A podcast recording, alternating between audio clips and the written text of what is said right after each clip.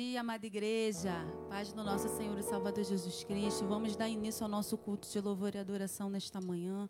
Peço que os irmãos se coloquem de pé, por gentileza. Vamos agradecer ao Senhor por esse dia, Pai querido e santo.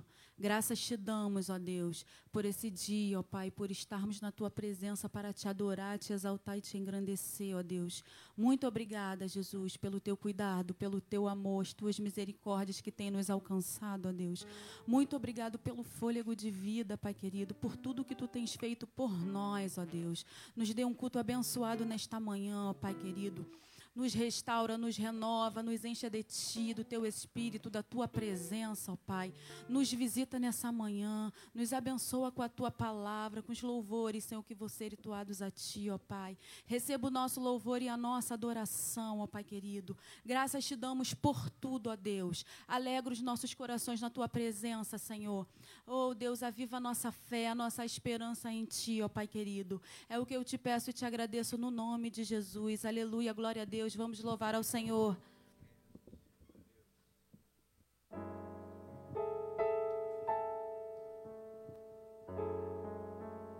Glória a Deus. Quantos vieram aqui adorar o nome do Senhor com bastante alegria? Quantos vieram aqui adorar o Senhor com bastante alegria? Amém? Vamos exaltar com bastante alegria? Eu vejo a glória. Vamos lá?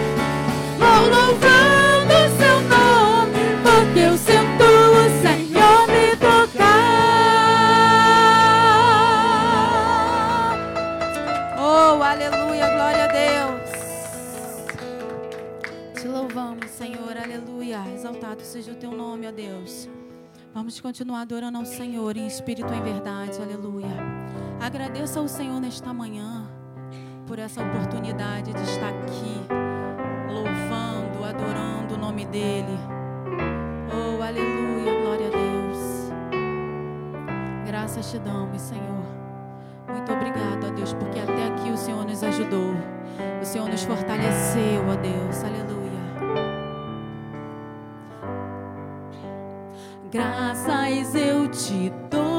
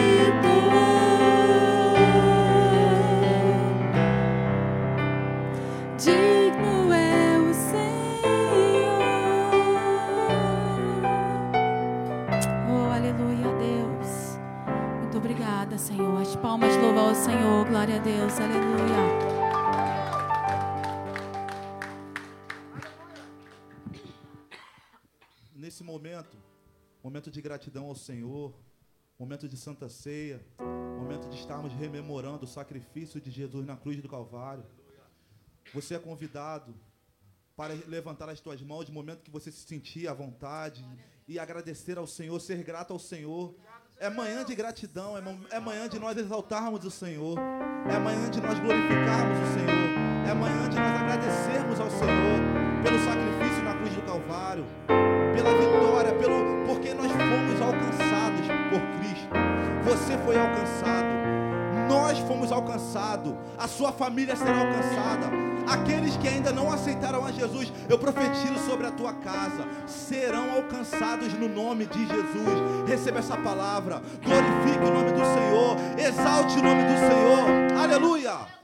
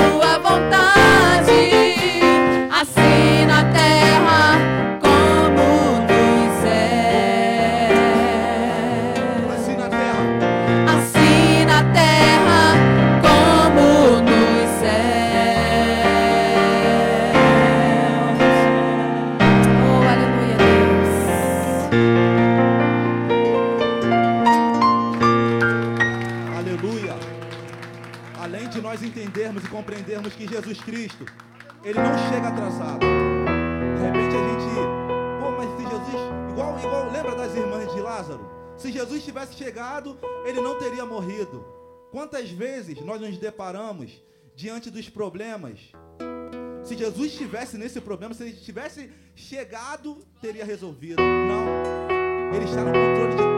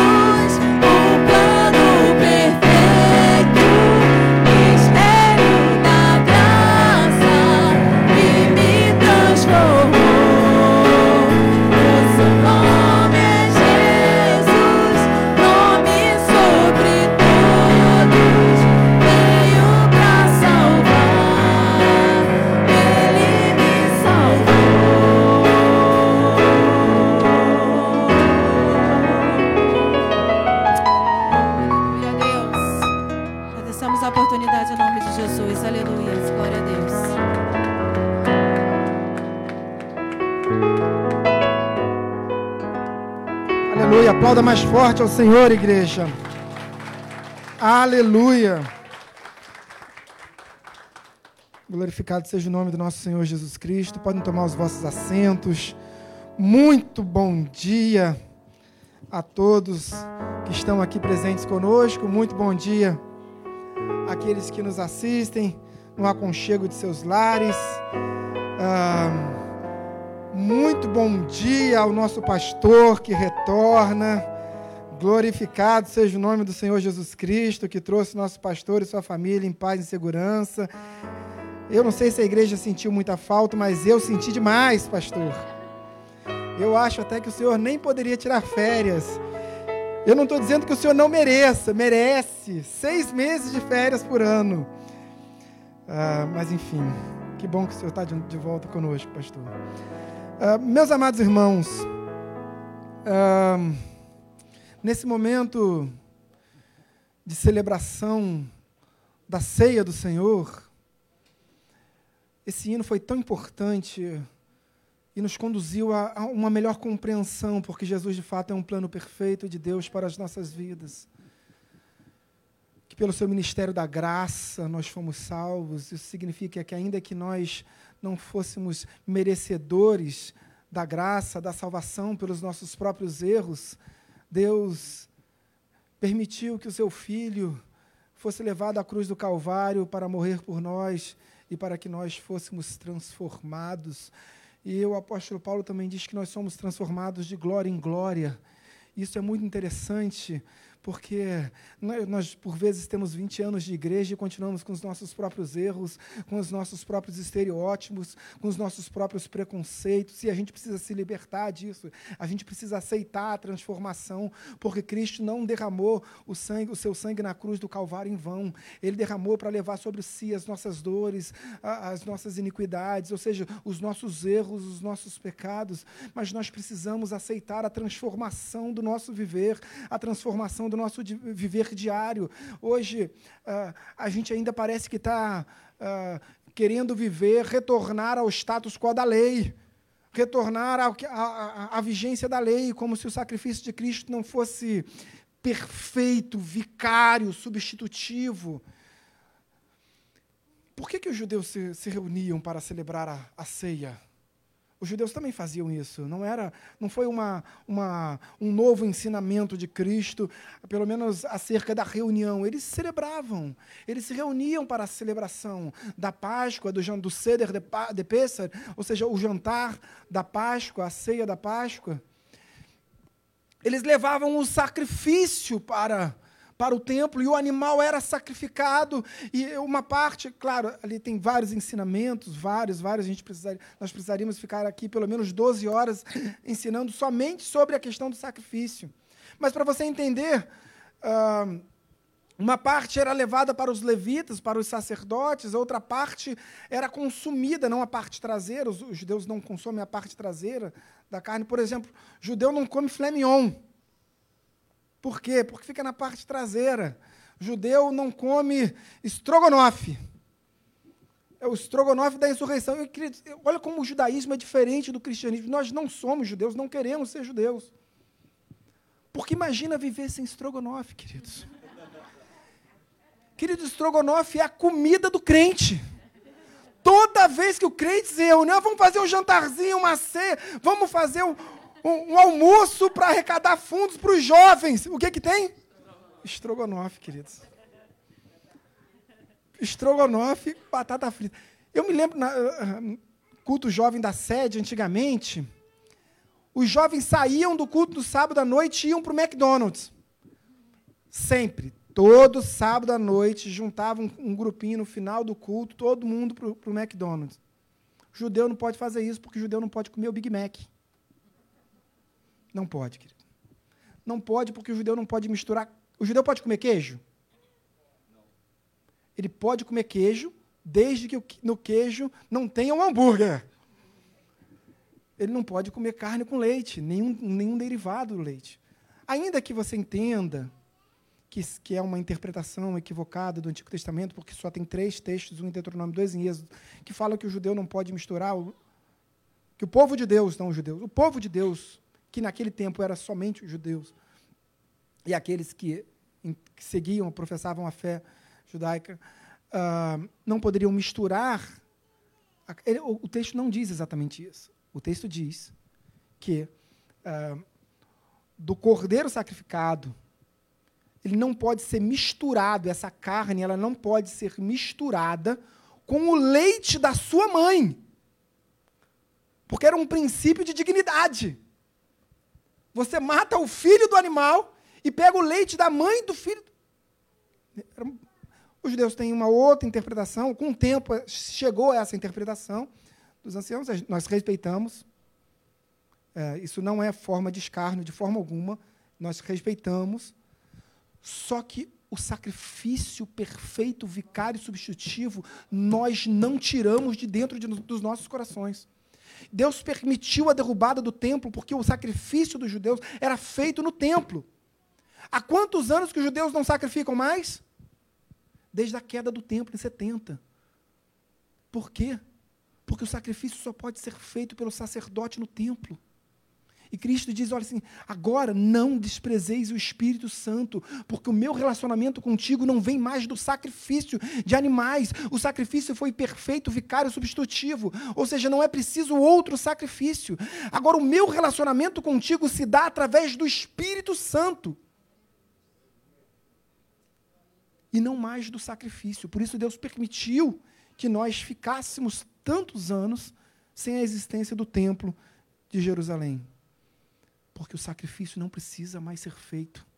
O sacrifício foi perfeito. E mais uma vez digo, vicário, substitutivo. Ou seja, substituiu todos aqueles sacrifícios que eram feitos no templo. E hoje nós temos livre acesso ao Pai. Então, quando a gente olhava para a cruz, quando os judeus, quando os cristãos viram a cruz, e falou assim: a cruz é um signo, é um símbolo da morte. Não, à medida que aquele sangue foi derramado, estava sendo derramado, nós estávamos recebendo a salvação. E é por isso que nós estamos aqui, porque fomos salvos pela graça e para rememorar que nós fomos salvos pela graça e pelo sangue. Amém? Então, se você, eu acho que já deu tempo para você que está em casa nos assistindo para separar os elementos. Nós temos aqui os elementos já separados, você vai receber. Uh, nós vamos orar antes. O que, que na igreja de Nova Vida nós aconselhamos? Se você ainda não foi batizado nas águas, uh, aguarde o momento do seu batismo. Por quê? Existe uma vedação bíblica sobre isso? Não. Existe uma proibição? Não.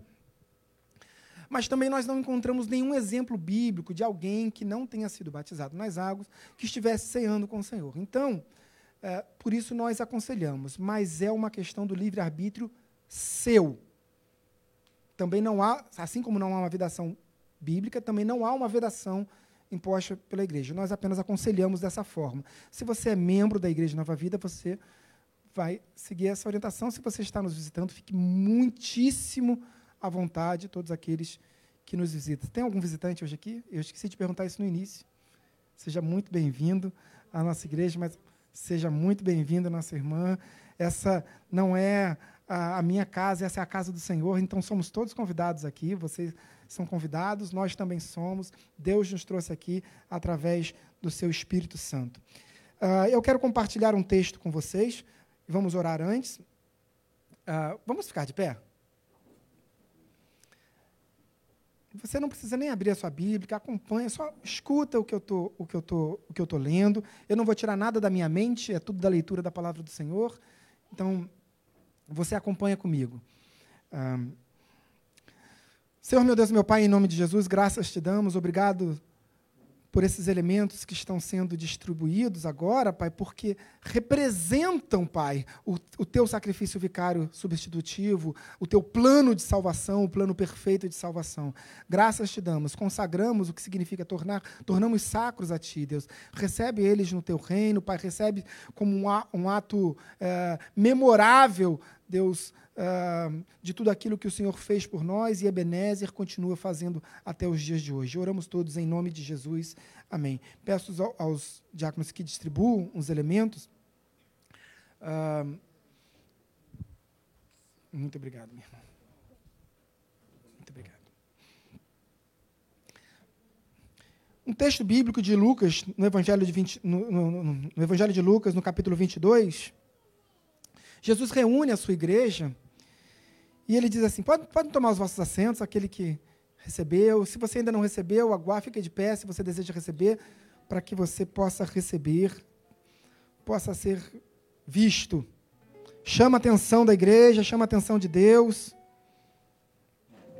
Diz o texto assim, uh, Lucas capítulo 22, verso 7. Chegado o dia da Shagmatzô, ou seja, da festa dos pães ázimos, em que importava comemorar a Páscoa.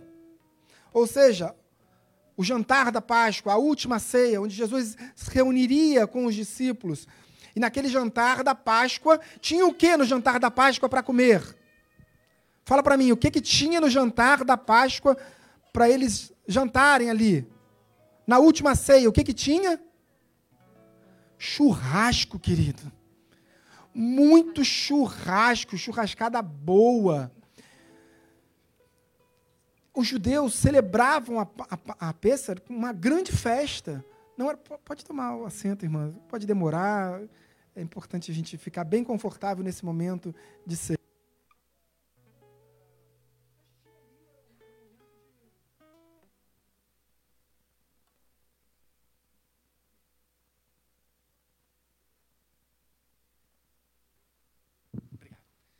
Tinha ali naquele, na, naquele momento de, de litúrgico do, do, do, jantar, de fato, um momento litúrgico, mas tinha muita festa envolvida.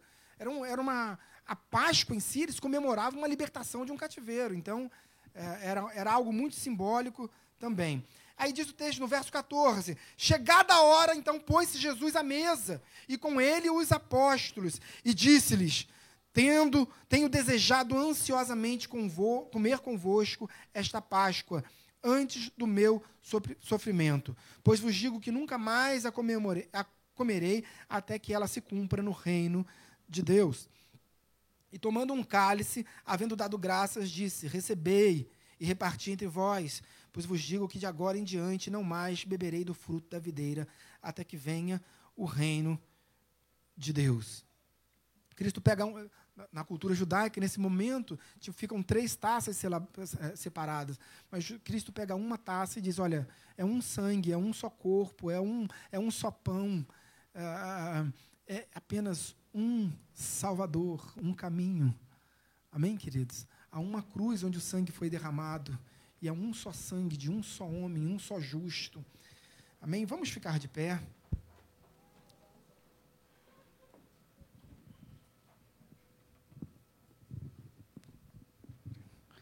Amém. Uh, nós temos aqui uma estrutura quase que eletrônica. Você separa aí o elemento pão do elemento suco de uva, que representa o sangue, o, o pão que representa o corpo de Cristo, moído, escarnecido, transpassado por uma lança.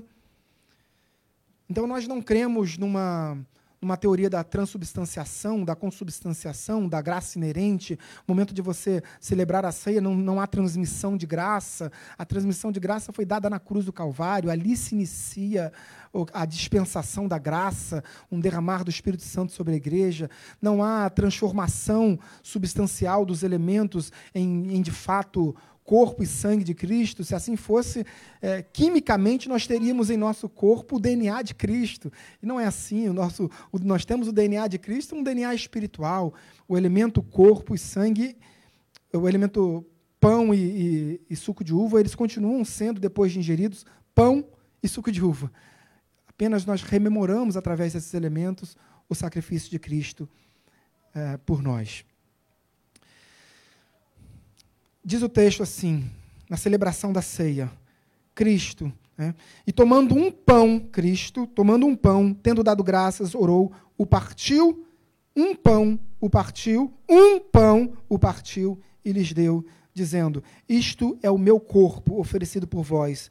Fazei isto em memória de mim.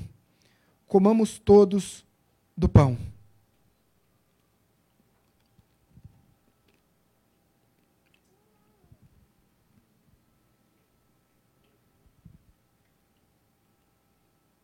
Senhor, meu Deus, meu Pai, em nome de Jesus, graças te damos, Pai. Porque nesse momento em que celebramos a ceia, rememoramos, ó Pai, o sacrifício, Deus, rememoramos, ó Pai, que nós não éramos dignos nós não somos dignos de, de, de, herdar, de herdar tamanho, tamanho milagre sobre as nossas vidas. Nós, nós não somos dignos da salvação, não somos dignos do sacrifício, mas ainda assim, Deus, pela tua graça, Deus, pelas tuas misericórdias, Deus, pelas tuas misericórdias, Pai, o Senhor nos alcançou, Deus o Senhor nos alcançou com um plano perfeito, Pai. O Senhor conduziu teu filho à cruz do Calvário, Deus, e naquela cruz o Senhor derramou o seu sangue por mim, por essa igreja e por todos aqueles que, que, que que reconhecem a Ti como único e suficiente Salvador, Pai. Diz a Tua palavra, Deus, que sem derramamento do sangue não há remissão de pecados. O Teu sangue foi derramado, Deus, para que os meus pecados fossem perdoados. Naquela, naquela cruz o Senhor disse, Tetelestai, naquela cruz o Senhor, o Senhor disse, está consumado, está consumado a salvação.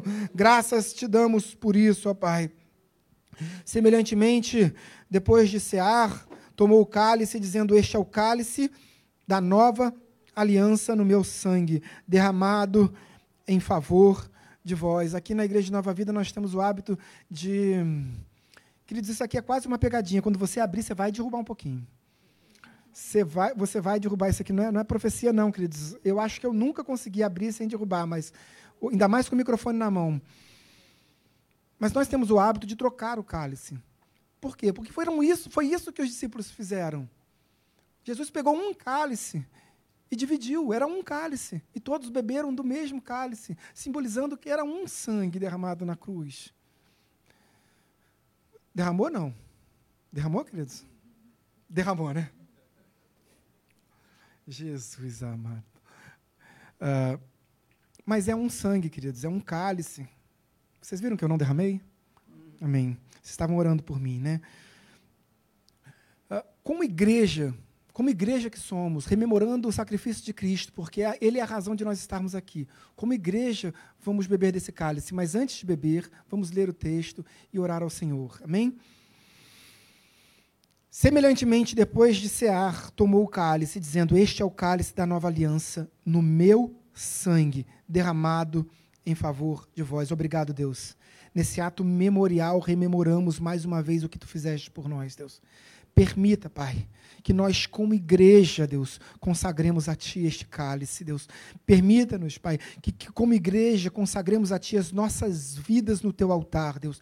Permita-nos, Pai, como igreja entregamos a Ti, Deus, é, o nosso clamor por perdão, misericórdia e graça.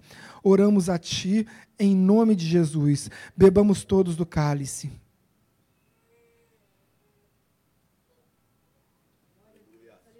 Aleluia. Aleluia. Aleluia. Aleluia, aleluia, aleluia. Aleluia, Deus, muito obrigado, Senhor Deus, pelo teu sangue derramado na cruz do Calvário, Deus. Entendemos que há a, a, liberdade do Espírito Santo, porque o teu sangue foi derramado e o Senhor disse: Eu vou, mas deixarei convosco um Espírito consolador.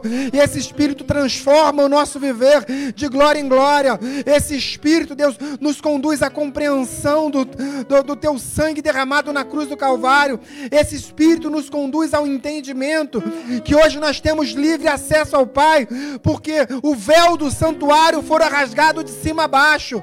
Graças te damos por isso, ó Deus. Oramos como igreja e o fazemos em nome de Jesus. Amém e amém. Deus abençoe a todos em nome de Jesus. Aplauda ao Senhor se você puder. Meu amado pastor, bem-vindo de volta.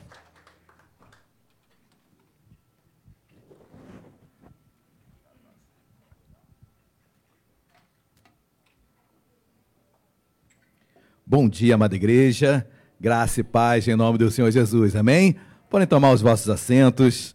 Eu quero louvar a Deus por esta manhã, quero louvar a Deus por estar retornando a esta igreja tão linda, a essa igreja no qual nós tanto amamos. E eu quero fazer um agradecimento especial, meu querido missionário Flávio, por estar me substituindo nesses 20 dias, 20 e poucos dias de férias.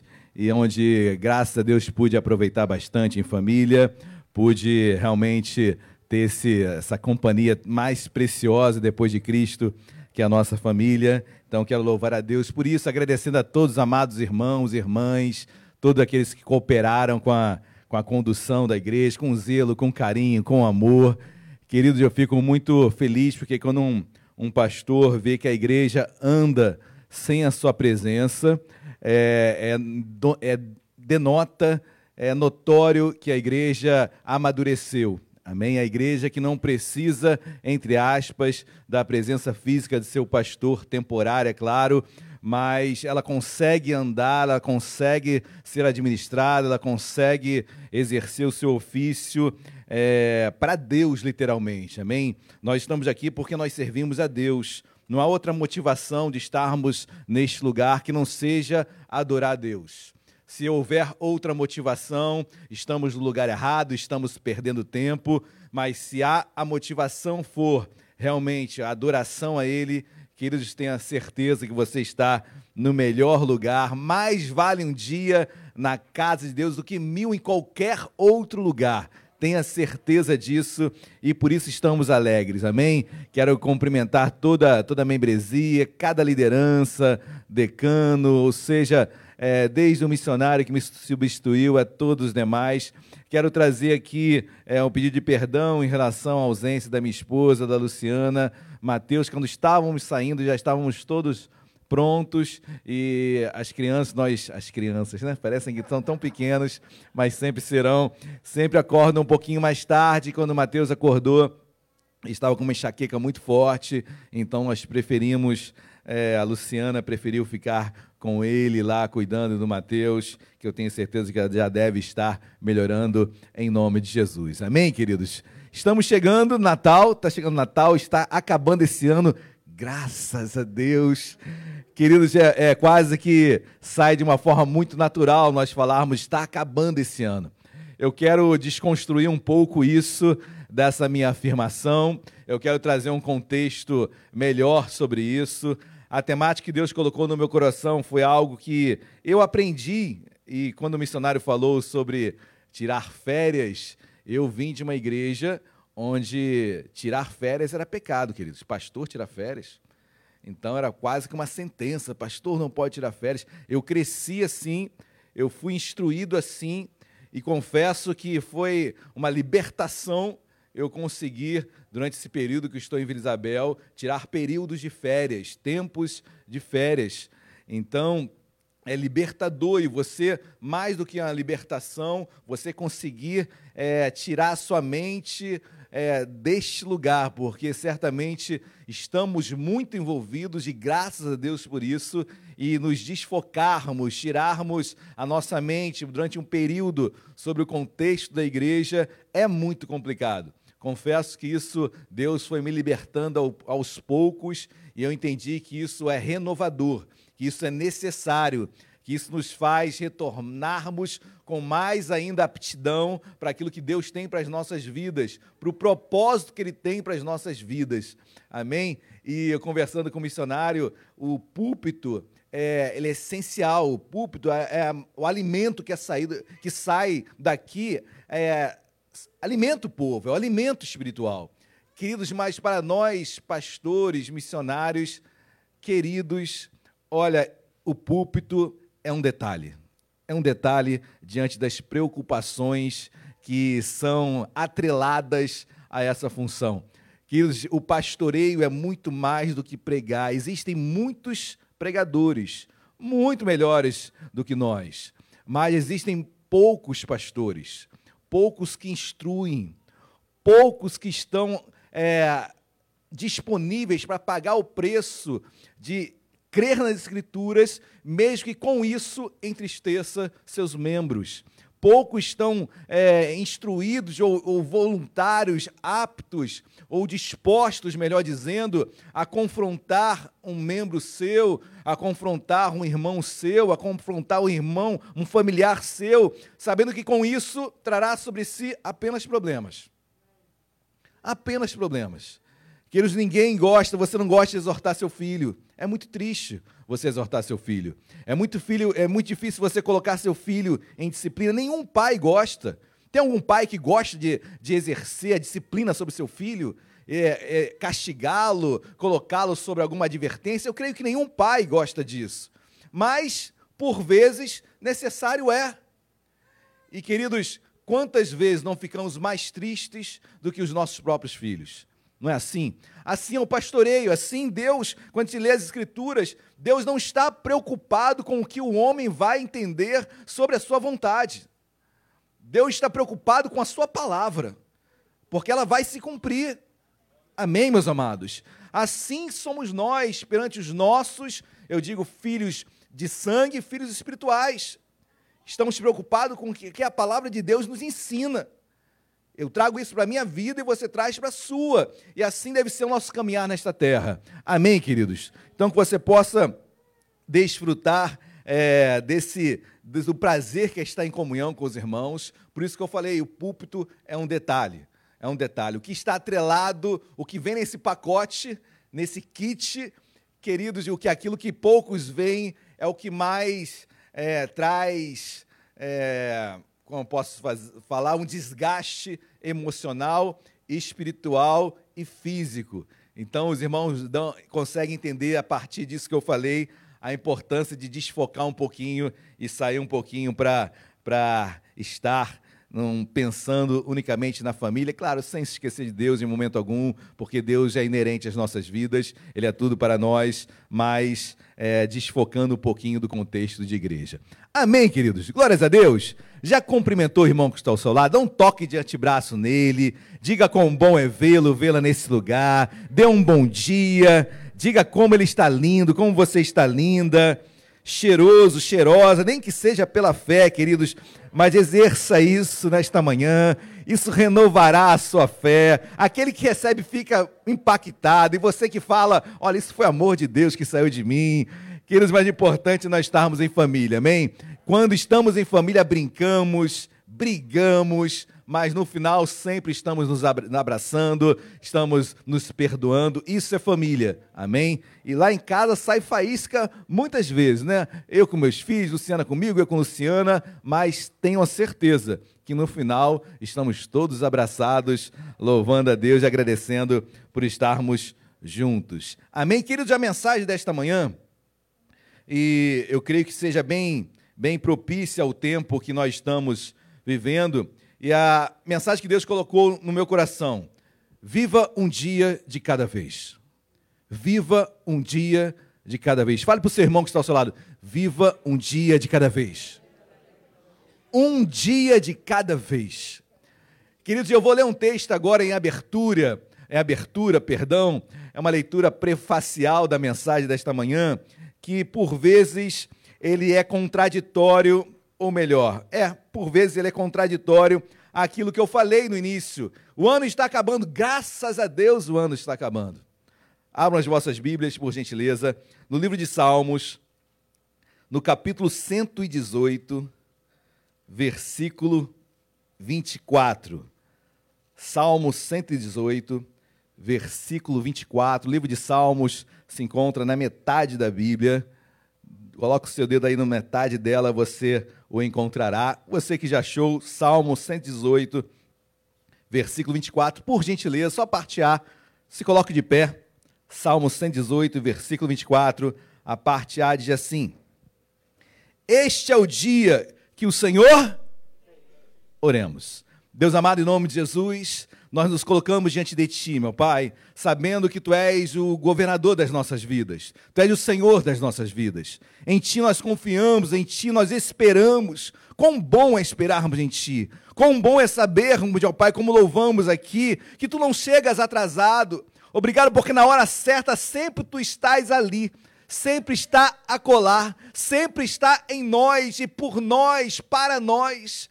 Senhor, obrigado pelo teu prover, pelo teu cuidado, pelo teu consolo. Obrigado pelo teu afago, obrigado, meu Pai, porque tu és Deus, tu és Pai e tu nos guarda. Deus fala conosco nesta manhã.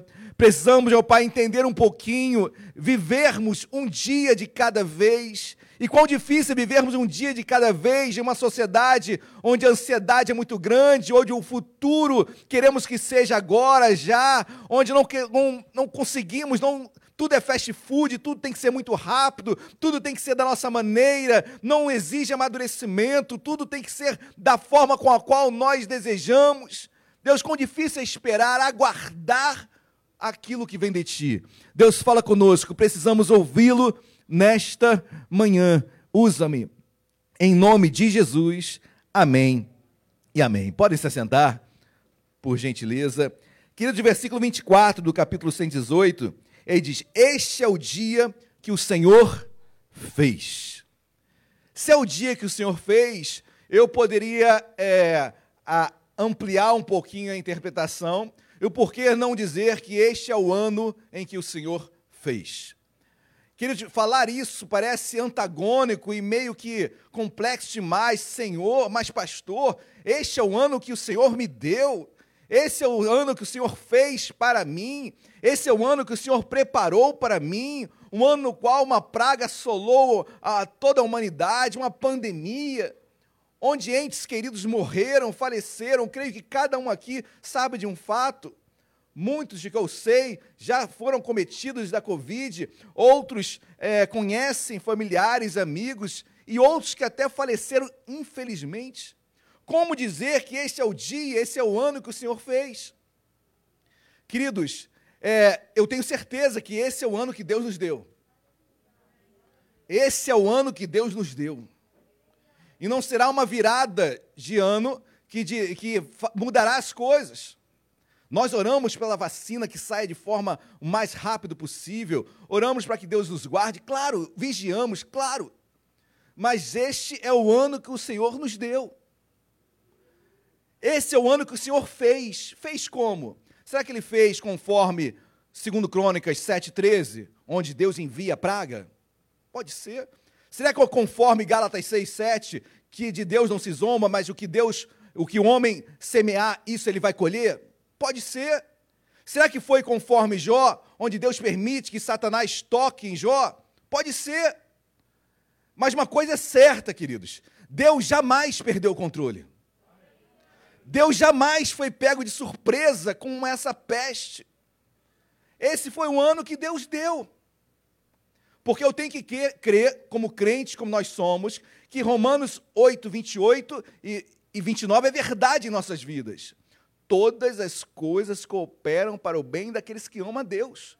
Todas, são todas. Boas e ruins.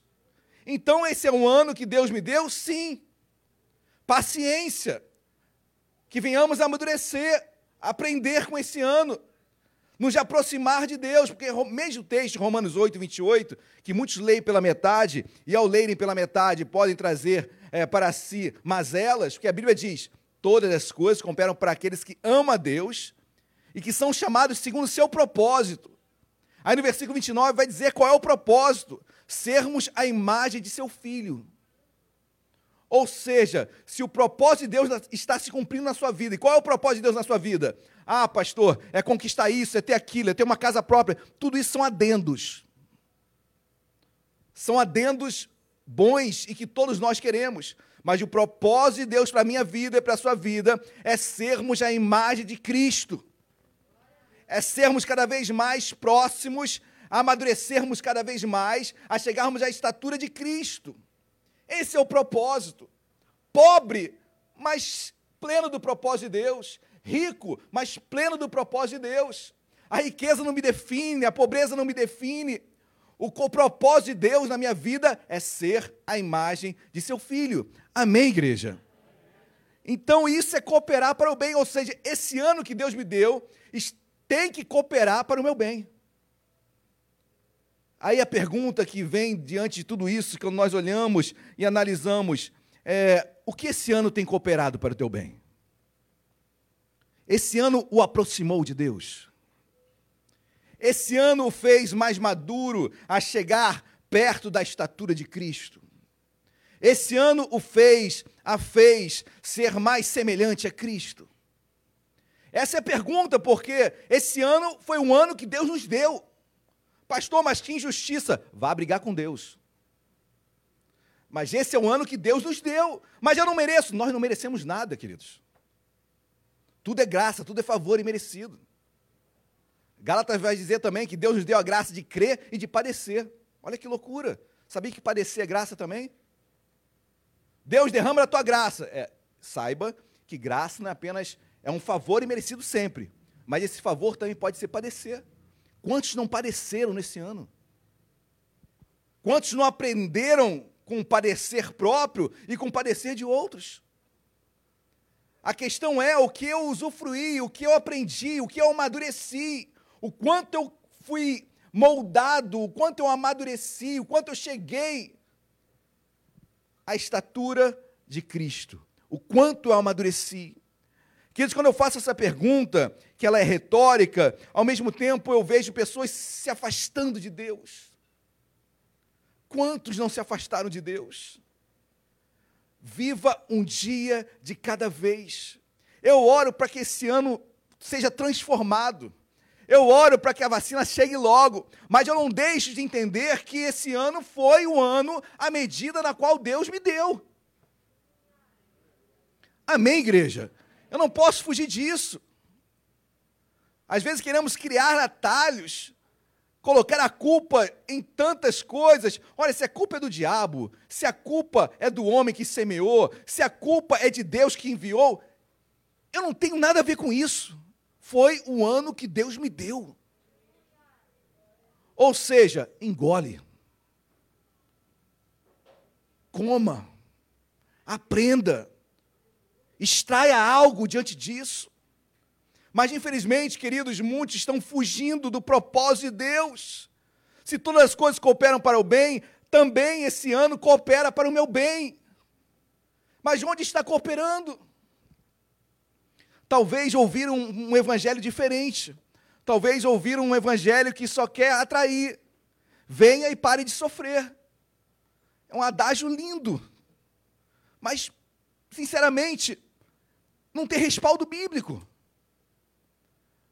Amém, queridos? Porque andando com Deus, quando eu ando com Deus, eu sofro também. Eu, esse ano foi um ano de sofrimento ou não foi, queridos? Você pode não ter sofrido, mas você sabe de outros que sofreram. E se, se uns choram, nós choramos com os que choram. Todos sofreram nesse ano.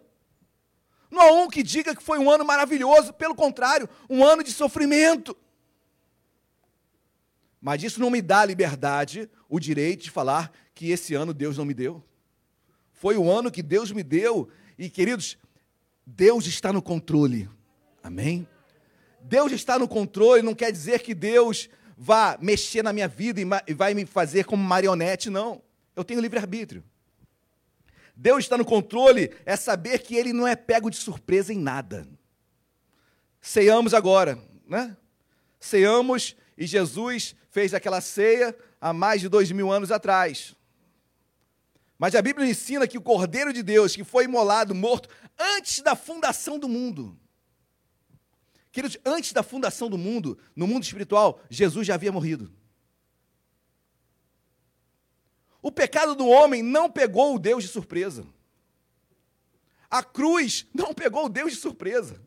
Esse plano perfeito já tinha sido elaborado antes da fundação do mundo. Antes da fundação do mundo, Jesus, já, Deus já tinha preparado seu filho para morrer, já tinha morrido espiritualmente. Quem está entendendo, diga glória a Deus. Queridos, viva um dia de cada vez. E eu quero extrair essa, essa temática a partir de uma palavrinha chamada hoje. E a palavra hoje eu vou é, entendê-la e vou, vou me debruçar sobre o livro de Deuteronômio. É o, penu, é o perdão, é o último livro da Torá, o último livro do Pentateuco, o quinto livro da Tanar. É o livro escrito por Moisés. E Moisés usa por 58 vezes a palavra hoje. E hoje, hoje no hebraico quer dizer Arion. E é interessante, queridos, que é, essa palavra Rayon, hoje, ela é o dia, sim, mas dá um entendimento de viver um dia de cada vez em hebraico. E por 58 vezes, no livro de Deuteronômio, Moisés, usado por Deus, vai falar um dia de cada vez. Hoje, um dia de cada vez. Um dia de cada vez, um dia de cada vez. Que se vivermos um dia de cada vez, com intensidade, com amor, entendendo que esse pode ser o último dia, tenho certeza que esse tempo vai passar. E deixando de murmurar e deixando de questionar, nós viveremos o dia que Deus nos fez. Eu sei que Efésios capítulo 6 vai declarar que nós devemos resistir ao dia mal. Tem o dia mal. Mateus capítulo 6, versículo 34, vai dizer também que é, basta ao dia o seu próprio mal. O dia é mal. O dia traz mazelas, sofrimentos. Mas não é por ser mal que Deus perdeu o controle. Pastor, o mundo jaz no maligno. Queridos, eu não vi, eu não sou desse mundo. Eu vivo uma Jerusalém celestial. Amém? O mundo jaz no maligno, mas eu não estou sob o governo de Satanás. Eu estou sob o governo de Deus. Eu estou nessa terra, estou sujeito a, a, a mazelas, estou sujeito a pegar Covid amanhã. Mas, nisso tudo, em momento algum, Deus perderá ou perdeu o seu controle. Deus jamais perdeu o controle. Amém, queridos? Deus jamais foi pego de surpresa. Onde estava Deus quando tudo isso aconteceu? No mesmo lugar, no trono dele. Jamais, jamais foi pego de surpresa. Mas no livro de Deuteronômio, esse viva um dia de cada vez, esse hoje, no hebraico, por 58 vezes, ele é mencionado. Eu quero não falar das 58 vezes, né? Que senão teríamos que ficar aqui é, certamente a tarde inteira. Mas eu quero falar de algumas, algumas passagens onde sempre eu vou repetir Enquanto eu estiver pregando aqui, queridos, e eu trouxer a aplicação para o dia desse texto de Deuteronômio, você vai falar: um dia de cada vez eu digo. Sempre quando eu falar o versículo, você vai fazer assim: um dia de cada vez eu vivo disso. Um dia de cada vez eu digo isso. Um dia de cada vez eu digo isso. Amém, meus amados. Eu oro por um ano de 2021 muito melhor do que 2020. Quem faria uma oração diferente dessa, queridos? Certamente, nós, até o Vascaíno ali vai fazer uma oração para 2021 muito melhor. Não aguentei, varão. Eu não posso falar muito, não, também. Mas oramos por um 2021 muito melhor. Mas tenha certeza de uma coisa: por melhor que 2021 seja, será um ano que Deus me deu igualzinho o de 2020. Que traz consigo também amadurecimento, aprendizado. Glória a Deus, igreja. Abram as vossas Bíblias lá no livro de Deuteronômio, capítulo 4, versículo 20. A gente vai navegar bastante nesse livro de Deuteronômio, é o quinto livro da Bíblia. Deuteronômio, capítulo número 4, versículo de número 20. Quem achou, diga glória a Deus. Amém. Versículo 20 diz assim: Mas o Senhor vos tornou e vos tirou da fornalha de ferro do Egito, para que lhe sejais povo de como hoje se vê, como um dia de cada vez se vê. Queridos, quando eu leio esse texto, onde Deus fala que Deus tirou o povo do Egito, onde Deus fez daquele povo um povo de herança, um povo de promessas. Quem tem herança tem promessa. Quem tem herança tem a promessa de um dia recebê-la. Aí eu posso dizer, eu quero aplicar para a minha vida hoje, você leia assim também, um dia de cada vez eu digo, eu sou um homem de promessas. Um dia de cada vez eu digo, eu sou um homem que tenho promessas. Eu sou um homem de herança. Você está sofrendo, está passando por dificuldades. Um dia de cada vez. Eu sou um homem de promessas. Tenho promessas sobre a minha vida. Traga isso para si. Traga essa esperança para você. No ano tão conturbado, onde certamente, queridos, final do ano, quantas pessoas não vão falar disso? Quantos não vão murmurar? Quantos não vão falar que esse ano é do diabo e isso mais aquilo?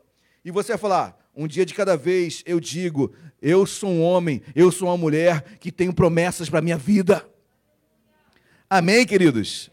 Vá para o capítulo 9 agora. Deuteronômio capítulo 9, versículos 1 e 3. Deuteronômio 9, versículos 1 e 3. Quem achou, diga achei. Diz assim: Ouve, ó Israel, tu passas hoje o Jordão para entrares a possuir nações maiores e mais fortes do que tu, cidades grandes e amuralha, amuralhadas até os céus, povo grande e alto, filhos dos anaquins, que tu conheces de que já ouvistes. Quem poderá resistir aos filhos de Anak? Sabe, pois, hoje, que o Senhor teu Deus é quem passa diante de ti é fogo que consome e os destruirá e os subjugará diante de ti. Assim o desapossarás e depressa os farás perecer, como te prometeu o. Que eu fico com essa passagem onde Deus começa a falar para o povo: olha, vai passar o Jordão, mas o Senhor vai adiante de ti. Hoje, ou seja, no dia que se chama hoje, um dia de cada vez, eu digo, eu sei que Deus está indo à frente. Eu sei que Deus está à frente da minha vida. Um dia de cada vez eu digo a Deus está à frente da minha vida. Um dia de cada vez, com as lutas, com as dificuldades, eu sei que Deus está à frente. Eu sei que Deus está me levando, eu sei que Deus está me conduzindo, eu sei que Deus está me direcionando. Tudo nublado, tudo dizendo o contrário. Os números aumentando, as mortes, infelizmente, e choramos com isso, infelizmente aumentando. Mas um dia de cada vez eu digo: o Senhor está indo adiante de mim. O Senhor está indo à frente da minha família, da minha casa. Amém, meus amados? Um dia de cada vez. Fala para o seu irmão aí: um dia de cada vez. Perturba ele mesmo, gente. Olha, os irmãos não sabem como é difícil eu falar isso. Porque eu, quando estou sentado, eu detesto que façam isso. Mas eu creio que tem um fim didático. Eu creio que tem um fim didático. Por mais que eu não goste muito. Quando eu estou na igreja sentado, pô, me deixa quieto aqui. Não, não, pastor, não manda repetir, não. Eu tenho certeza que tem pessoas aqui que estão pensando a mesma coisa. Mas há um fim didático, nem que seja para acordar você. Amém? Capítulo 10, versículo 8. Deuteronômio 10, versículo 8. Olha o que diz mais uma vez Deus nesse hoje, nesse um dia de cada vez. Deuteronômio 10, versículo 8, todos acharam, amém? Por esse mesmo tempo, o Senhor separou a tribo de Levi para levar a arca da aliança do Senhor, para estar diante do Senhor, para o servir e para abençoar em seu nome até o dia de hoje. Deus separa uma tribo dentre as doze, a tribo de Levi, para levar os utensílios do templo, inclusive a arca. Ou seja, para servir e para abençoar, até o dia de hoje.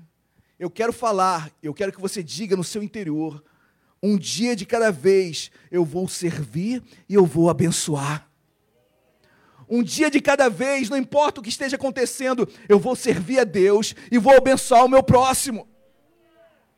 Mas você tá, perdeu alguém, mas você está passando por isso um dia de cada vez eu vou servir e eu vou abençoar. Quantos não estão parados agora, queridos?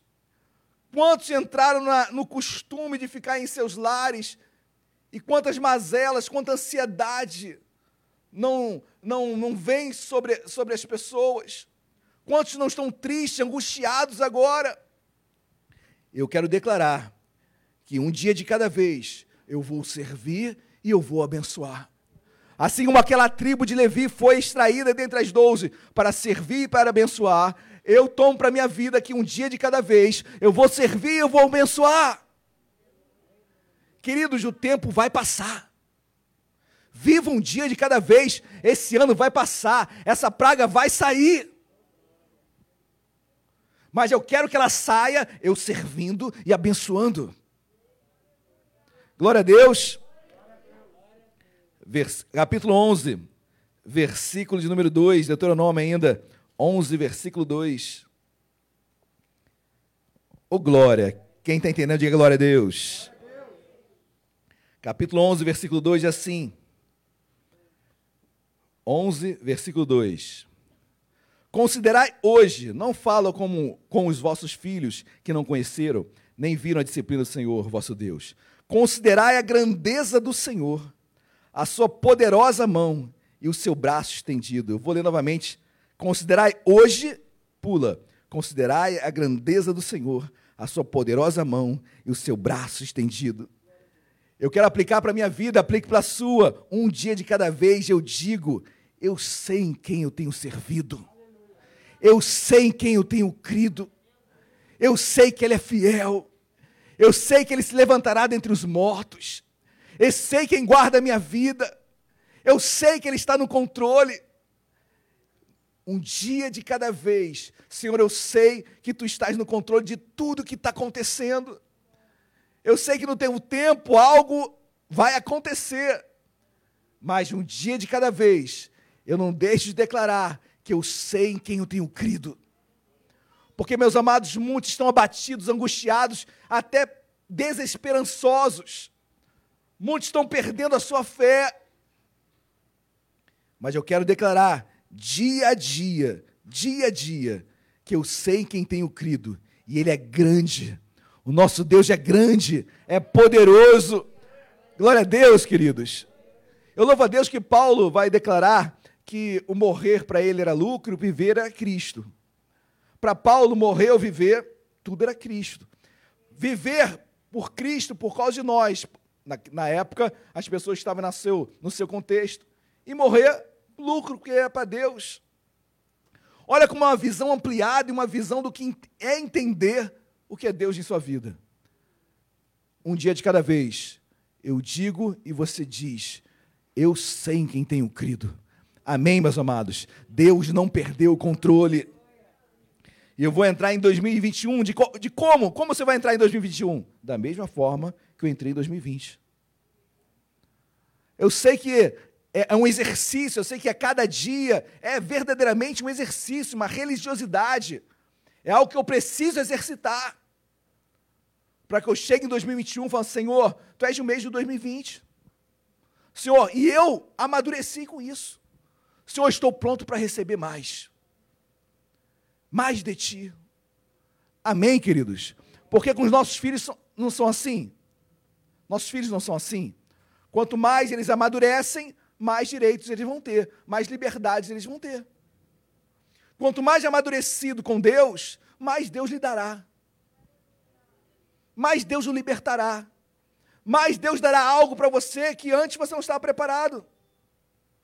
Aí Deus manda um ano de 2020 difícil como esse, para que eu venha amadurecer e eu desisto. Será que outro 2020 vai ser necessário?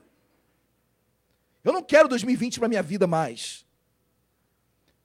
Queridos, eu quero eu quero que Deus enxergue em mim o amadurecimento e me dê algo além do que eu recebi em 2020. Amém, queridos?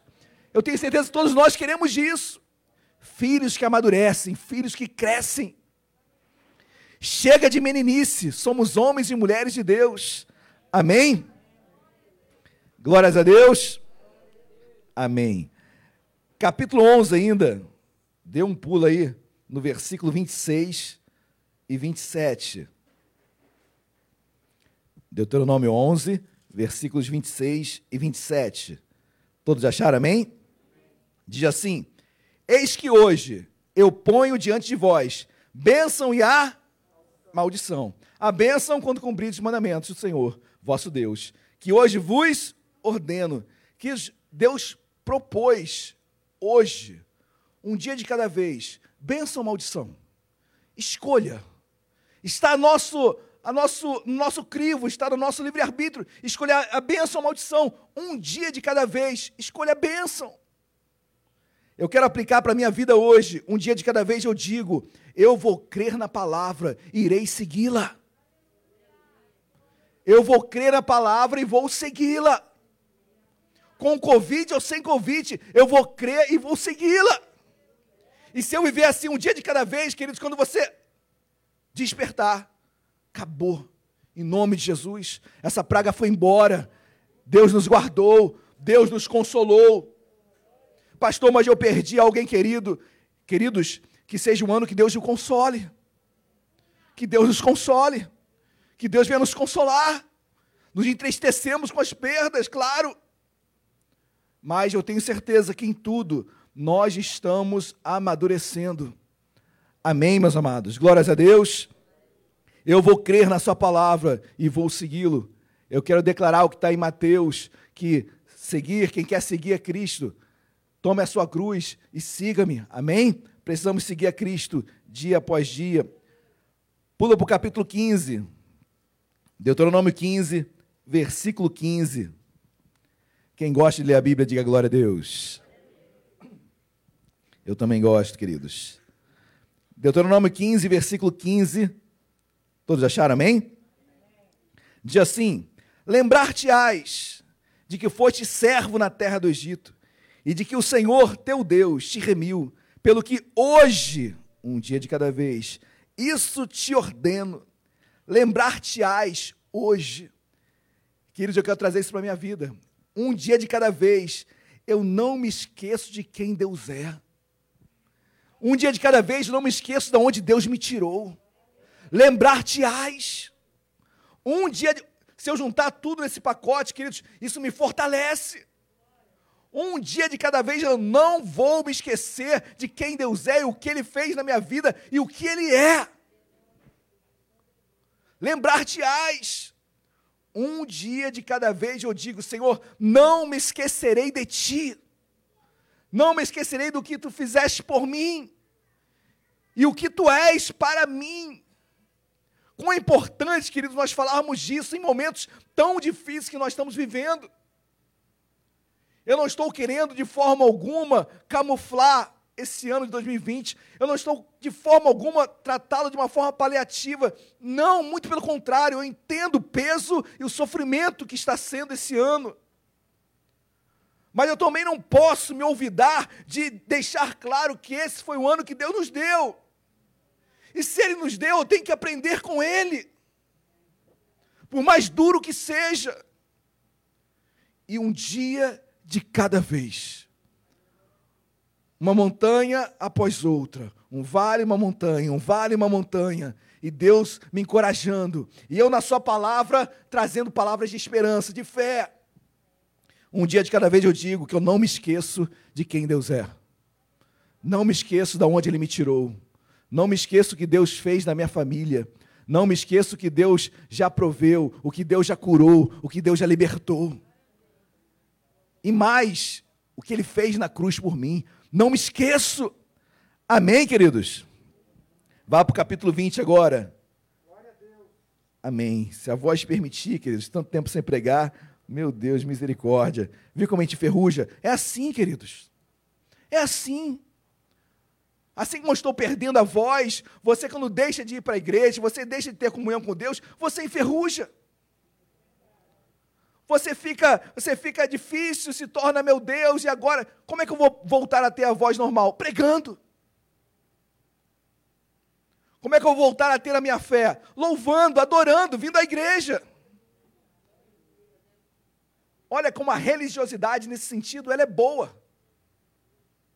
Eu sou religioso quando eu estudo, por exemplo, para concurso. O que é ser religioso? Eu vou criar uma metodologia, um horário, um momento, onde naquele momento, naquele horário, ninguém me incomoda. Eu sou religioso nesse sentido. Eu sou religioso no sentido de domingo de manhã, ou domingo à noite, ou quarta, estar na igreja. Isso é bom. Amém, igreja? Isso é exercício, você, você é religioso na sua academia. Isso é bom. Isso é bom. Amém, queridos? Glórias a Deus. Deuteronômio 20, versículos 1 ao 4. Ô oh, glória. Amém ou amém, queridos? 20, versículos 1 ao 4. Quando saíres a peleja contra os teus inimigos, e vires cavalos e carros, e povo maior em número do que tu, não temerás. Pois o Senhor teu Deus, que te fez sair da terra do Egito, está contigo quando vos já chegardes a peleja, o sacerdote se adiantará e falará ao povo e dir-lhe-á: Ouvi, ó Israel, hoje vos já chegais a peleja contra os vossos inimigos, que não desfaleça o vosso coração, não tenhais medo, não tremais, nem vos aterrorizeis diante deles, pois o Senhor, vosso Deus, é quem vai convosco a pelejar por vós contra os vossos inimigos, para vos salvar. Queridos, um dia de cada vez eu digo: eu não temerei. Um dia de cada vez eu digo: não temerei. Não terei medo. Queridos, não ter medo não é deixar de vigiar. Amém? Se eu não vigio, eu tento a Deus. E tentar a Deus é burrice, porque você jamais vai prevalecer diante de Deus. Eu não tento a Deus. Você idoso, você que está em grupo de risco, não tente a Deus, fique em casa ouvindo a mensagem. Amém? Porque salvo qualquer outra situação que não saibamos, mas a priori permaneça, ouça a palavra, senão estarei tentando a Deus. Não temer não é tentar. Não temer é vigiar e saber que Deus controla a tua vida. Amém? Descansa. Nós descansamos, eu descanso em Deus, queridos. Porque eu estou tomando as medidas cabíveis. Eu estou me protegendo, eu estou vigiando. Débora sabe, minha filha ali. No carro tem álcool em gel, em casa tem álcool em gel, na, todo lugar tem álcool em gel. É, eu, eu, nunca vi tanto álcool em gel na minha vida. Meu Deus, queridos. E quando eu me esqueço, Luciana me cutuca. Aí passa alguma coisa, pagar alguma coisa na máquina, álcool em gel. Então, já anda com álcool gel. Débora com álcool gel na cintura. Meu Deus. Querido, mas tem que ser. Tem que vigiar. A partir do momento que eu vigio, queridos, eu estou tranquilo. Porque o que vier, veio. A partir do momento que eu estou tomando as medidas necessárias em Deus, que é vigiar e orar, e não orar e vigiar, a ordem nesse caso, se for alterada, o produto não vai ser o mesmo. O certo é vigiar e orar. Ah, pastor, orei. Vigiou primeiro, tem que vigiar. Então, se eu estou vigiando, estou orando, o que vier, olha, queridos, Deus permitiu. Amém, meus amados. Glórias a Deus. Eu não temerei. Um dia de cada vez eu não temerei. Um dia de cada vez eu não tenho medo. Tem pessoas que estão trancadas em casa. Queridos, andar com essa máscara aqui é necessário é importante, você não pode deixar de andar com essa máscara. Por mais que você respire mais gás carbônico do que nunca. Eu ando na praia né, com a máscara, não dá para andar, queridos.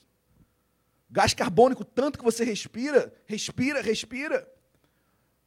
Temos que vigiar, temos que vigiar, tem que usar máscara. Não tem jeito. Não há outra forma. Ou seja, em tudo há também consequências que nós teremos que enfrentar. Nem que seja o gás carbônico que absorvemos aqui. Amém, meus amados? São tantas coisas, mas eu posso declarar que um dia de cada vez eu não vou ter medo. Um dia de cada vez eu não vou desistir.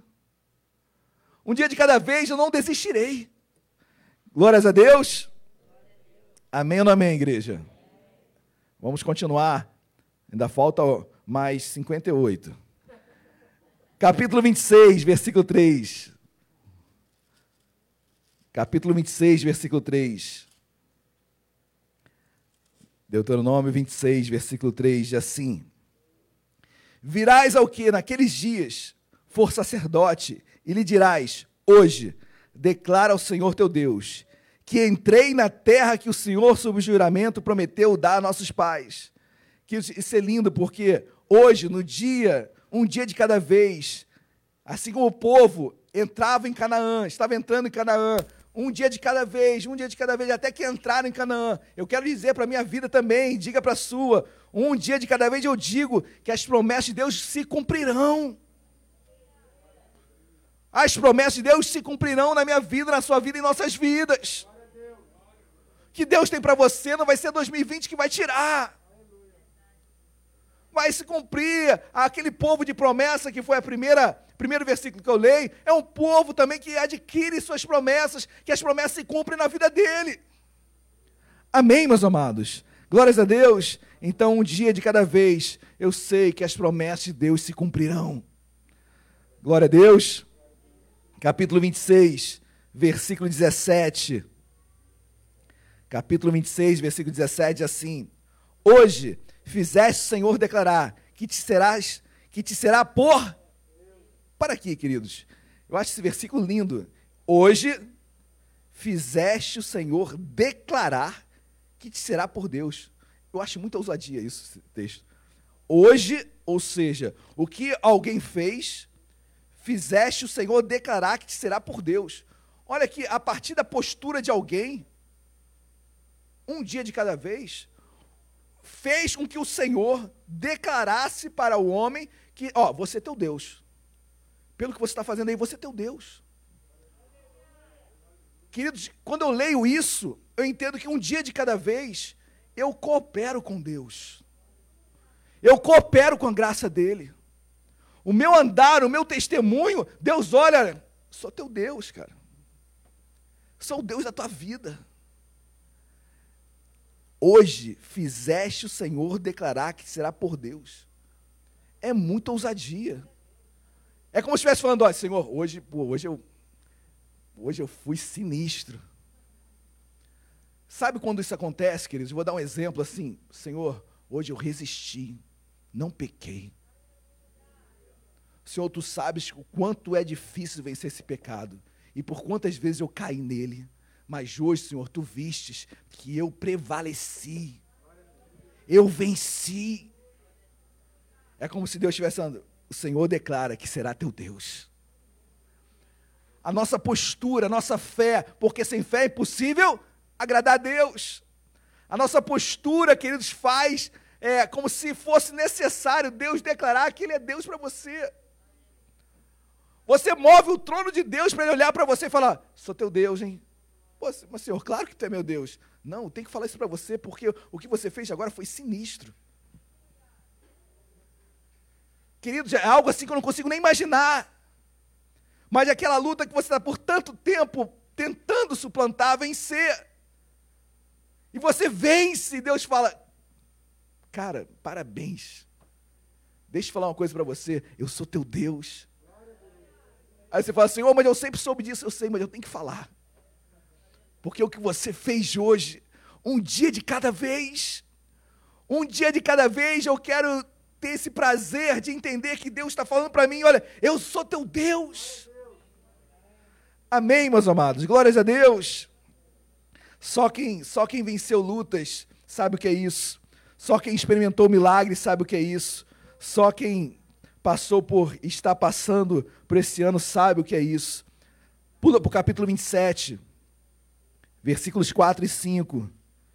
Estamos quase acabando, faltam apenas 20 versículos. Brincadeira, queridos.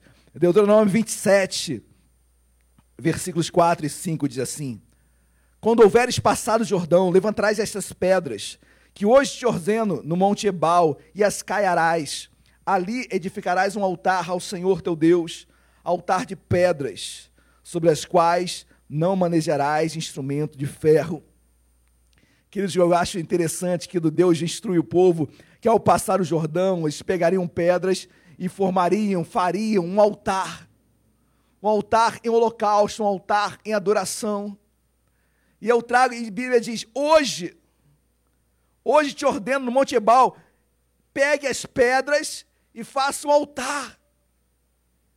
Eu quero ler isso para a minha vida e eu digo: um dia de cada vez, eu digo, eu quero agradecer.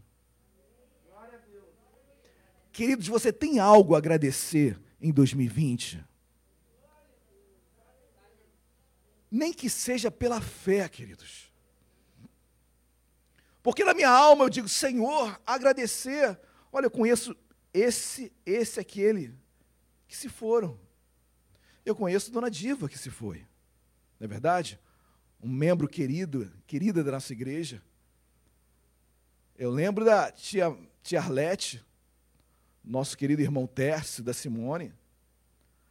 Todo mundo vai se lembrar de alguém que, que Deus levou em meio a esse contexto de Covid. Como agradecer se eu não entender que esse ano foi o ano que Deus me deu? Sem visão espiritual, não dá para agradecer. Sem ser um homem de Deus, sem compreender as Escrituras, não dá para agradecer, muito pelo contrário, a vontade é amaldiçoar. A vontade é sepultar esse ano e passar. Olha, não existiu 2020. Como to, muitos falam, né? Agora é um, um, novo, como é que é? Novo. Novo normal? Novo normal, caramba. Não mudou nada, queridos. Deus é o mesmo ontem, hoje, eternamente. Não mudou nada. O que vai ser da, da vida da igreja depois disso? Vai continuar da mesma forma. O sol nasce sobre todos. Por que, que a igreja vai mudar? Amém, meus amados? É um dia triste, sim, mas Deus é o mesmo no dia triste ou no dia bom.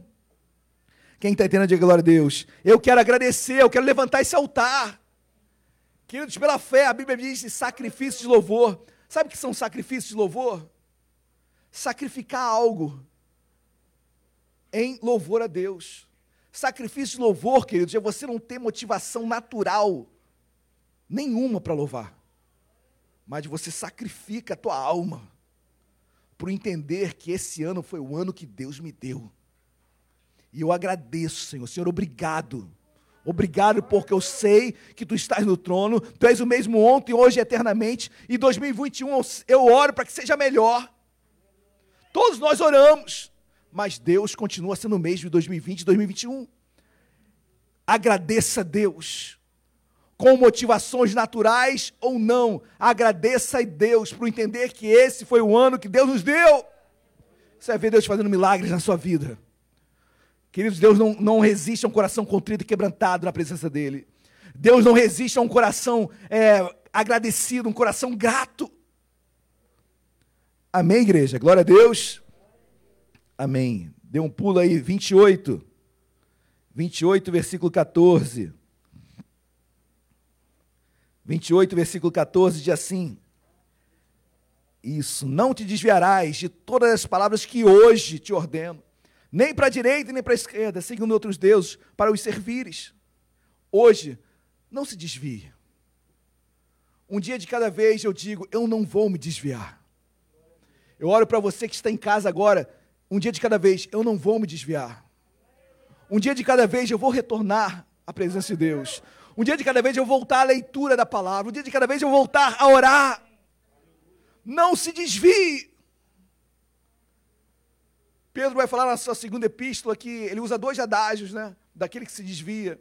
É como o cão voltando ao seu próprio vômito, e é como a porca lavada se revolvendo novamente na lama. A Bíblia vai dizer, Pedro continua falando que o desviado é aquele que conheceu a Deus, antes nunca tivesse o conhecido. Quis, eu quero falar um dia de cada vez, eu não vou me desviar. Eu não vou me desviar Queridos, nós temos, nós somos pastores, acompanhamos pessoas, idosos que estão em casa agora. Meus amados, sabe o que é ficar seis, sete meses sem sair de casa? É muito difícil. Está protegendo o físico, sim. Mas e a psique? E a alma? E a ansiedade? E a depressão? E as feridas que ninguém vê, que não são notórias no corpo, mas são interiores? E se não orarmos nesse momento, Senhor, meu amado, não se desvie. A palavra está chegando na tua casa agora em nome de Jesus. Um dia de cada vez, resista. Um dia de cada vez, resist... precisamos resistir. Amém, igreja. Glória a Deus. Dê um pulo, vá para o 30 agora. Se você conhece o livro de Deuteronômio, estamos quase acabando, porque são 34 capítulos. 30, versículo 11. Deuteronômio 30, versículo 11. Todos acharam, amém? Porque este mandamento que hoje te ordeno não é demasiado difícil, nem está longe de ti. Eu quero quase que repetir o que eu já falei. E a Bíblia diz, Deuteronômio, que esse mandamento não é demasiado difícil. O que eu quero falar para a minha vida um dia de cada vez. Eu sei que eu posso vencer o pecado. Um dia de cada vez, eu sei que eu posso vencer essa tentação. Eu sei que eu posso vencer essa tentação sexual, essa tentação moral, essa tentação é, financeira. Eu sei que eu posso vencer esse pecado um dia de cada vez. um dia de cada vez, isso é quase que parafraseando grupos de dependentes químicos que sabem que um dia a cada dia. Queridos, nós temos uma dependência. Sabia disso? Eu quero, imaginando agora e trazendo contexto de alcoólicos anônimos, de, de outras, outros grupos que trabalham com pessoas dependentes de alguma, algum vício.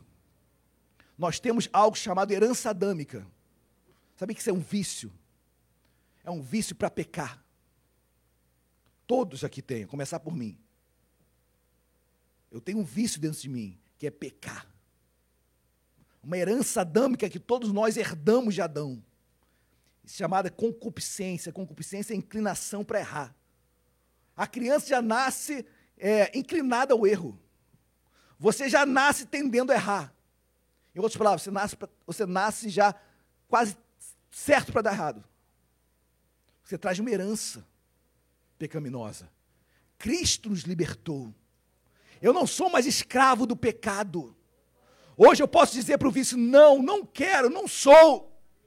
Não sou mais escravo, você não é mais. Não somos. Amém, igreja? Glória a Deus. Eu não vivo mais escravidão. Foi para a liberdade, Galatas 5:1, foi para a liberdade que Cristo vos libertou.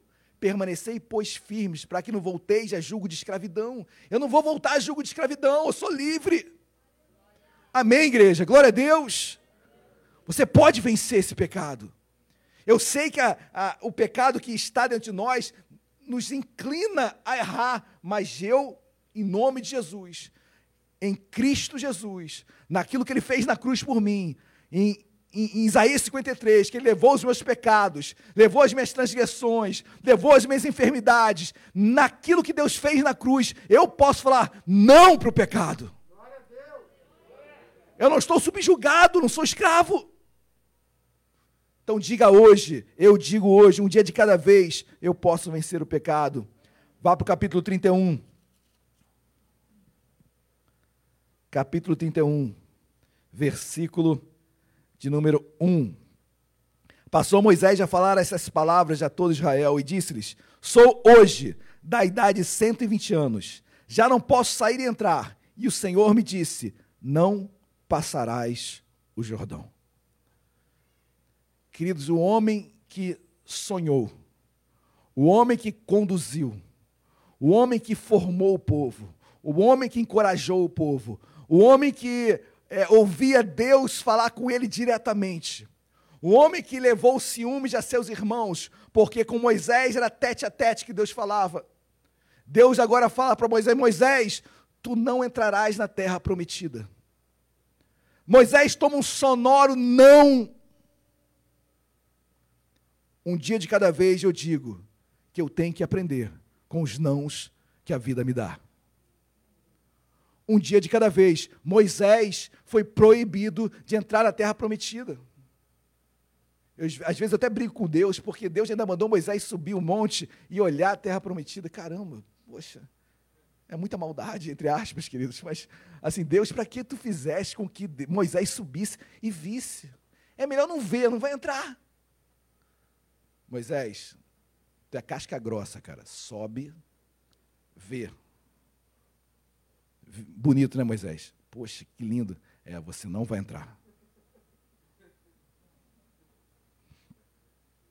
Coisas de pai para o filho aprender. Não é bom você estar tá vendo seus amigos? Olha lá, todo mundo de férias. Todo mundo brincando, legal, né? É, você ficou de recuperação. Não vai. Mesma coisa, queridos. Tem diferença nenhuma. São coisas que um pai faz para o seu filho para educá-lo. Coisas que eu não entendi quando era criança. Ih, meu Deus, fiz muita coisa que não, não aceitava. Hoje eu repito para meus filhos. Hoje eu entendo. Mas quando eu leio isso, eu tenho que aprender com os nãos que Deus me dará. E esse ano eu creio que vários nãos tenhamos tomado. Quantos nãos você tomou Quantos sonhos você não tinha? Deus falou: opa, não vai ser assim não. Eu tenho outra maneira. Eu tenho outra forma. Vai ser de uma outra maneira. Um dia de cada vez, queridos. Aprenda a tomar não também em nome de Jesus. Amém? Glória a Deus. Agora sim, quase encerrando. Quase encerrando. Deuteronômio capítulo 32, 46. 32, versículo 46. Quem achou, diga amém. Disse-lhes: Aplicai o coração a todas as palavras que hoje testifico entre vós, para que ordeneis a vossos filhos que cuidem de cumprir todas as escrituras desta lei. Queridos, eu vou ler, porque Deus leva Moisés a escrever e fala: Moisés, um dia de cada vez, testifico, ordene seus filhos agora, para que cuidem cumprir todas as palavras da lei. Moisés, você não entrará. Mas olha, ensina teus filhos a não fazerem o que você fez.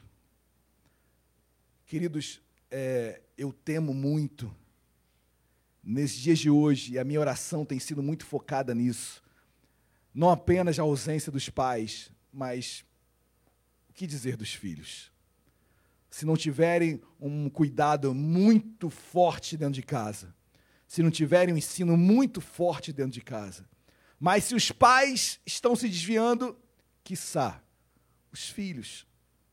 E eu oro para que Deus venha renovar os pais, Deus venha encorajar os seus pais. Você não pode trazer seus filhos de ensinos em casa, faça escola bíblica em casa, faça pregações em casa. Mas foi o que Deus falou para Moisés: Moisés, olha, um dia de cada vez, ordenei a vossos filhos que cuidem de cumprir todas as palavras da lei. Moisés ensina um dia de cada vez seus filhos. Meus amados, pais que aqui estão, ensinem seus filhos, eduque-os. Amém? Agora sim, para encerrar, último, e aí eu volto, vai lá para Deuteronômio 28, versículo 1. Para encerrar, queridos, é o último texto. Deuteronômio 28, versículo 1. Diz assim: Todos acharam, amém? se atentamente ouvires a voz do Senhor teu Deus, tendo cuidado de guardar todos os seus mandamentos que hoje te ordeno, o Senhor teu Deus te exaltará sobre todas as nações da terra. Querido, eu quero repetir nesta manhã, um dia de cada vez eu digo, Deus nos exaltará. Um dia de cada vez, Deus te exaltará, Deus vai exaltar tua família, tua casa, teu pai, tua mãe, seus filhos um dia de cada vez, Deus nos exaltará. Clame isso, traga isso para a sua vida. Senhor, eu quero viver 2020. Porque eu sei que o tempo da exaltação está chegando. Eu quero estar maduro para absorver e entender isso. Desfrutar disso. Amém, queridos? Vamos colocar de pé. Um dia de cada vez eu digo: Deus nos exaltará um dia de cada vez, você repete aí na sua casa, na sua família. Queridos, eu vou botar essa mensagem depois no site, os versículos todos, porque foram vários. Lê em casa. Coloque-os no papel, um a um. Repita para seu filho. Cada um deles repita para o seu pai, repita para sua mãe, repita para o seu amigo. Faça desse texto é, uma, uma liturgia para você. Olha, um dia de cada vez, olha, vamos fazer uma série aqui, um dia de cada vez, cada versículo aí. Você em casa, com seu pai, com sua mãe, com seu filho. Não sei, foram 15, 18 versículos. Um versículo por dia. Não é um dia de cada vez. Pega um dia, cada versículo desse, trabalhe na sua casa. Ei, varão, homem de Deus, pai, você que é o, é o, é o governador do lar, você que é a cabeça do lar. Leve isso para sua família, leve isso para sua casa, leve isso para os seus filhos. Encoraje-os. Um dia de cada vez. Pastor, como nós venceremos? Um dia de cada vez. Assim como o povo venceu hoje no hebraico, um dia de cada vez. Que possamos viver isso latente em nossas vidas. Amém, igreja? Glória a Deus. Vamos orar? Eu quero orar. Eu não vou nem chamar os irmãos de louvor agora. É, nós estamos com o horário um pouquinho adiantado. Eu quero fazer essa oração. Feche seus olhos, curva a sua cabeça. Vamos orar. Deus amado, em nome de Jesus. Deus, que ano difícil, que ano complicado. Deus, quantas feridas, quantas perdas. Deus, nos comovemos, sentimos, oramos por cada um. Tiveram seus entes queridos levados por esta praga chamada Covid. Deus, pessoas que estão sofrendo, outras que venceram. Senhor, mas não, nós não queremos nos esquivar disso tudo. Nós queremos entender que esse foi o ano que tu nos destes. E nós queremos agradecer, Deus, por mais difícil que seja esboçar, por mais difícil que seja babucear isso. Mas nós queremos te agradecer, Senhor, porque nós reconhecemos que tu estás no trono. Nós queremos reconhecer, meu Pai, que tu estás no controle de todas as coisas e tudo coopera para o nosso bem. Deus, não iremos nos desviar. Senhor, iremos vencer o pecado. Senhor, iremos encorajar os nossos filhos. Um dia de cada vez venceremos luta luta, batalha batalha. Oramos por um ano melhor, mas mais do que isso, oramos para que no ano que vem eu seja uma pessoa melhor. Que a tua igreja seja uma igreja melhor. Que homens e mulheres sejam mais maduros em 2021. Deus, exalta o teu povo, exalta a tua igreja amadurece o teu povo, porque eu sei que tu tens algo maior e a mais a nos dar. Só nós saímos daqui nesta manhã encorajados de ser um dia de cada vez. Eu olho para aquele que está sem esperança, eu olho para o desanimado, eu olho para aquele que está, Deus, em casa trancado. Deus, eu olho por aquele que está, Deus, ansioso, com ansiedade, com, com Deus, com depressão em seu lar, em sua vida. Senhor, que haja libertação nesta manhã. O amanhã Deus pertence. Basta o dia o seu próprio mal, querido. Deus, assim como Ele veste, nos veste, nos alimenta. Nós somos muito mais preciosos do que as aves do céu, que recebem de Deus dia a dia.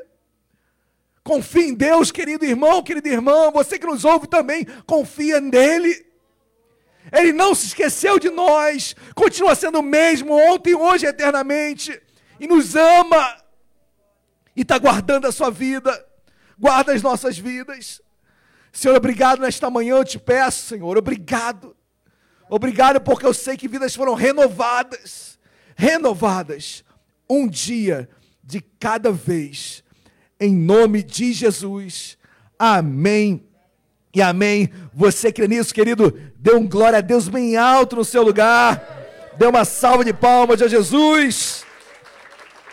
Glória a Deus. Podem se assentar. Quero chamar o missionário para estar ministrando esse momento de dízimos de ofertas.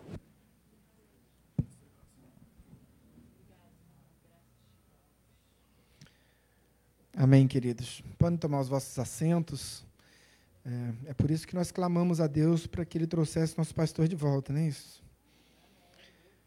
Para sermos transformados dia após dia. Paulo não disse que nós somos transformados de glória em glória? O evangelho que nós pregamos, o evangelho que nós conhecemos, o evangelho que nós anunciamos é um evangelho pleno.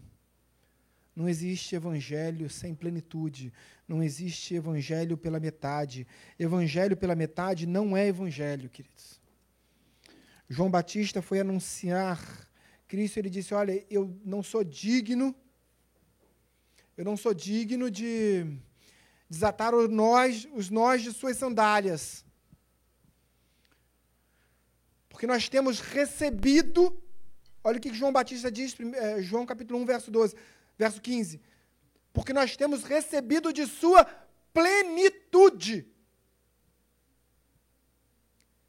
E aí ele continua dizendo: e é graça sobre graça, dia após dia.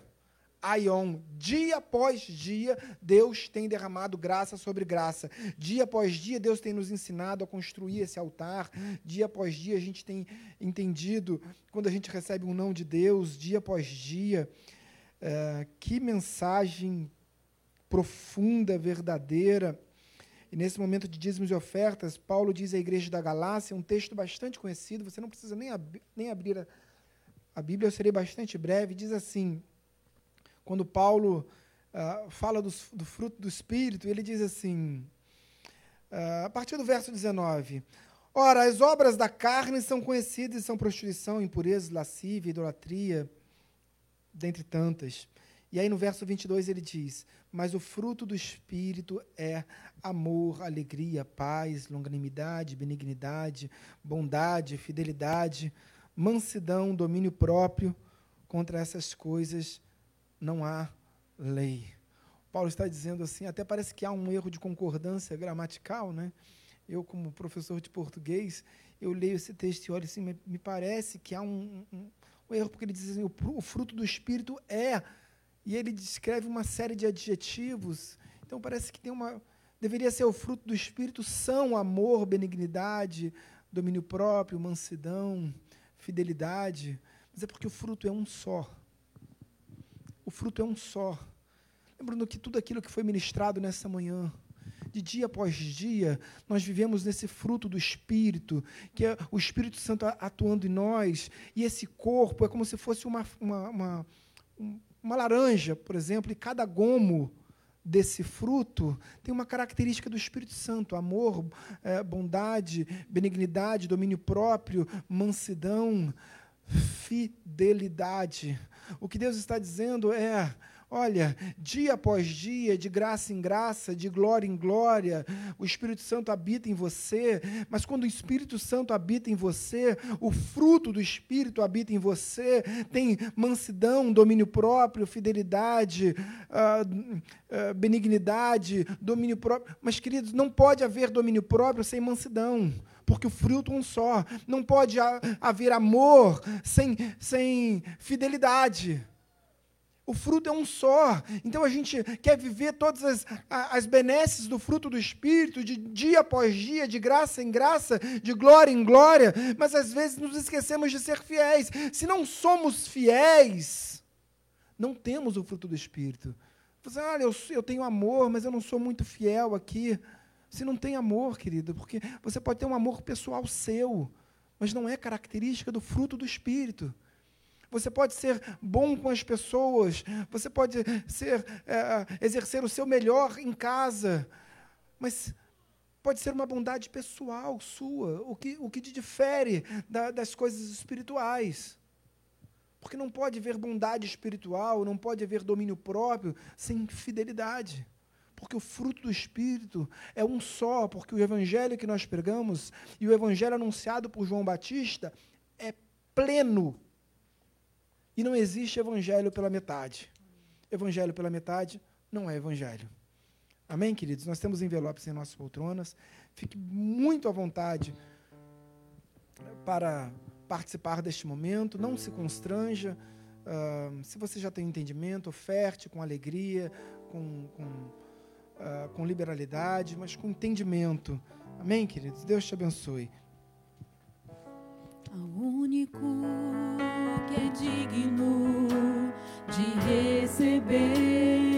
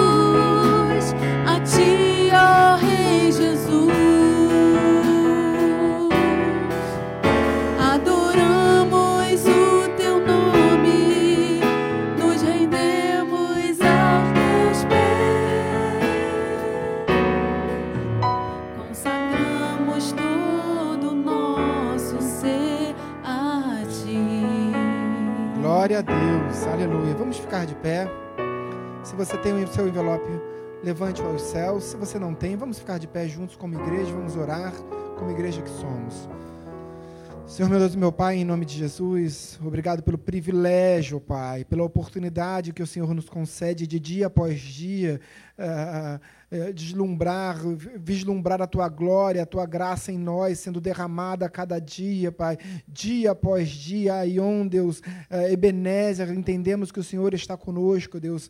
Agora, nesse momento de adoração, Pai, nesse momento de construção desse altar, nós clamamos e te pedimos, ó Deus, recebe o nosso louvor, recebe as nossas ofertas, recebe os nossos dízimos no Teu altar, para honra e glória do Teu santo nome, para abençoar a tua casa, para a edificação da tua igreja, para abençoar os teus servos. Deus, graças te damos por isso, Deus como ministro do teu evangelho, eu te peço e clamo, Pai, abençoa as finanças dessa igreja, mas abençoa também, Pai, a, a, a finança, as finanças daqueles que aqui estão, das famílias aqui reunidas, daqueles que estão em seus lares. Deus abençoa cada lar, Deus, aqui representado e aqueles que estão em suas casas. Abençoa, multiplica, traz prosperidade, porque o Senhor é um Deus de prosperidade também, Pai. Oramos todos em nome de Jesus. Amém e amém. Se hoje é dia de você entregar o seu dízimo, nosso amado pastor estará aqui recebendo de suas mãos. Se você tem uma oferta de amor, aguarde no seu lugar. Os nossos obreiros estarão recolhendo e abençoando a sua vida. Deus muito te abençoe.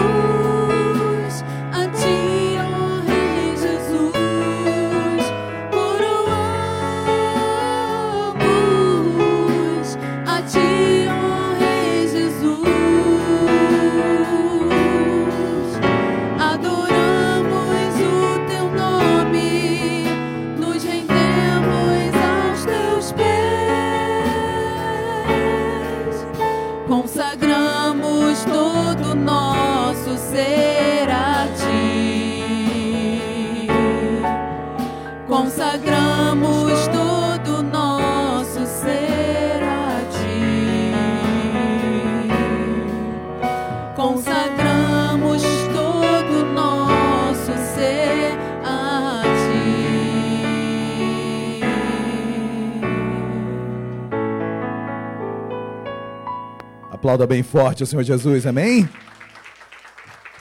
Queridos, estamos encerrando, quase encerrando. Quero dar alguns avisos rapidamente, por favor, Gabriel, Amanda, por gentileza. Hoje à noite, culto, celebração e fé, ceia também. Teremos ceia, como todo domingo, todo primeiro domingo, manhã e noite, às 19 horas. Não percam, tragam convidados. Tenho certeza, é uma palavra do trono para a minha vida, para a sua vida, para as nossas vidas. Cuda Conquista, quarta-feira que vem. Queridos, começaremos uma nova série de mensagens. Não percam, tenho certeza que abençoará em muito as nossas vidas. Quarta-feira, às 19h30. Culto especial de Natal, olha, marca aí na sua agenda. Dia 20 de dezembro, às 10h15, será pela manhã. Então a igreja estará ornamentada, infelizmente, e por motivos óbvios. Então, excepcionalmente, nós não teremos a nossa ceia. Então, infelizmente, nós no próximo ano, certamente. Olha, quantos aniversários não estão acumulados, hein? Acho que ano que vem a gente vai fazer, vamos né, comemorar bastante os aniversários que, que por motivos de não podermos é, nos aglomerar, mas faremos no ano que vem. Então, mas culto especial de Natal, dia 20, será pela manhã, a igreja estará ornamentada, louvores especiais é, de Natal. Eu sei que vai ter um coral aqui de. de, de... Oh, glória! Queridos, eu quero agradecer a Deus. Vamos fazer desse Natal, por mais que ele seja limitado em relação aos anos anteriores, mas a essência não muda. A essência não muda. Cristo vivo em nós. Amém? Vamos comemorar bastante. Então, dia 20, marque aí no seu coração, na sua agenda. A igreja vai estar toda ornamentada, linda, e faremos um culto especial para aquele que é o aniversariante. Não que ele tenha nascido e certamente não nasceu, nem nesse mês, nem nesse dia, mas por que não aproveitarmos o ensejo e agradecermos ao seu nascimento. Então, dia 20, não percam aqui na igreja. Confraternização Giro 180. Alô, quer dar esse aviso? Quer dar? Diga aqui, querido. Por favor. pode ter penetra? Sim, penetra. Bom dia, amada igreja. Então, sábado agora, nós teremos a nossa confraternização de final de ano com os jovens. Vai ser no restaurante Olivo aqui no Shopping Guatemi. É 60 reais com buffet liberado. Além do buffet liberado, tem a pizza e o refil de refrigerante. 60 reais. Mas a gente quer deixar bem claro aqui que qualquer dificuldade financeira pode me procurar, procurar a Eló, procurar nosso pastor, procurar o missionário Flávio, que ele vai pagar para todo mundo, tá bom? Aí, isso aí não é problema, amados. É só procurar o missionário Flávio, tá tudo certo. E fale com a gente que, por favor, a gente não quer que ninguém fique de fora. É confraternização, foi como o pastor pregou hoje. É um, é um ano difícil, mas sabemos em quem temos crido, quem está no controle de tudo. E por conta disso, nós estaremos ali para honrar, glorificar e louvar o nome do Senhor que é por eles e pela graça dele que a gente está aqui, tá bom? Então não fiquem de fora. Você que está em casa também procura a gente. A gente conta com todos. Amém, queridos. Quero ratificar realmente, olha, não, por falta de dinheiro, nenhum jovem deixará de estar conosco, ok? Então, se você não tem os 60 reais, nós, a igreja, vai se cotizar e vai arcar com esse custo então não deixe, não fique tímido, basta procurar o missionário. Queridos, olha, comemorar o meu aniversário, minha querida Amanda. É hoje, né, Amanda? Vem cá, Amanda, vem cá.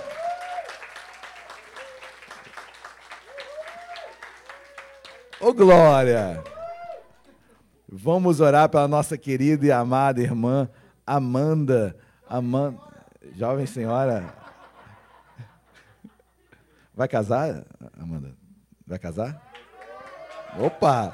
Já, já tem. Já está direcionada? Como é, que, como é que tá a situação? É, pelo jeito. Opa, maravilha! Glória a Deus! Ô, glória! Recebe aí, varoa!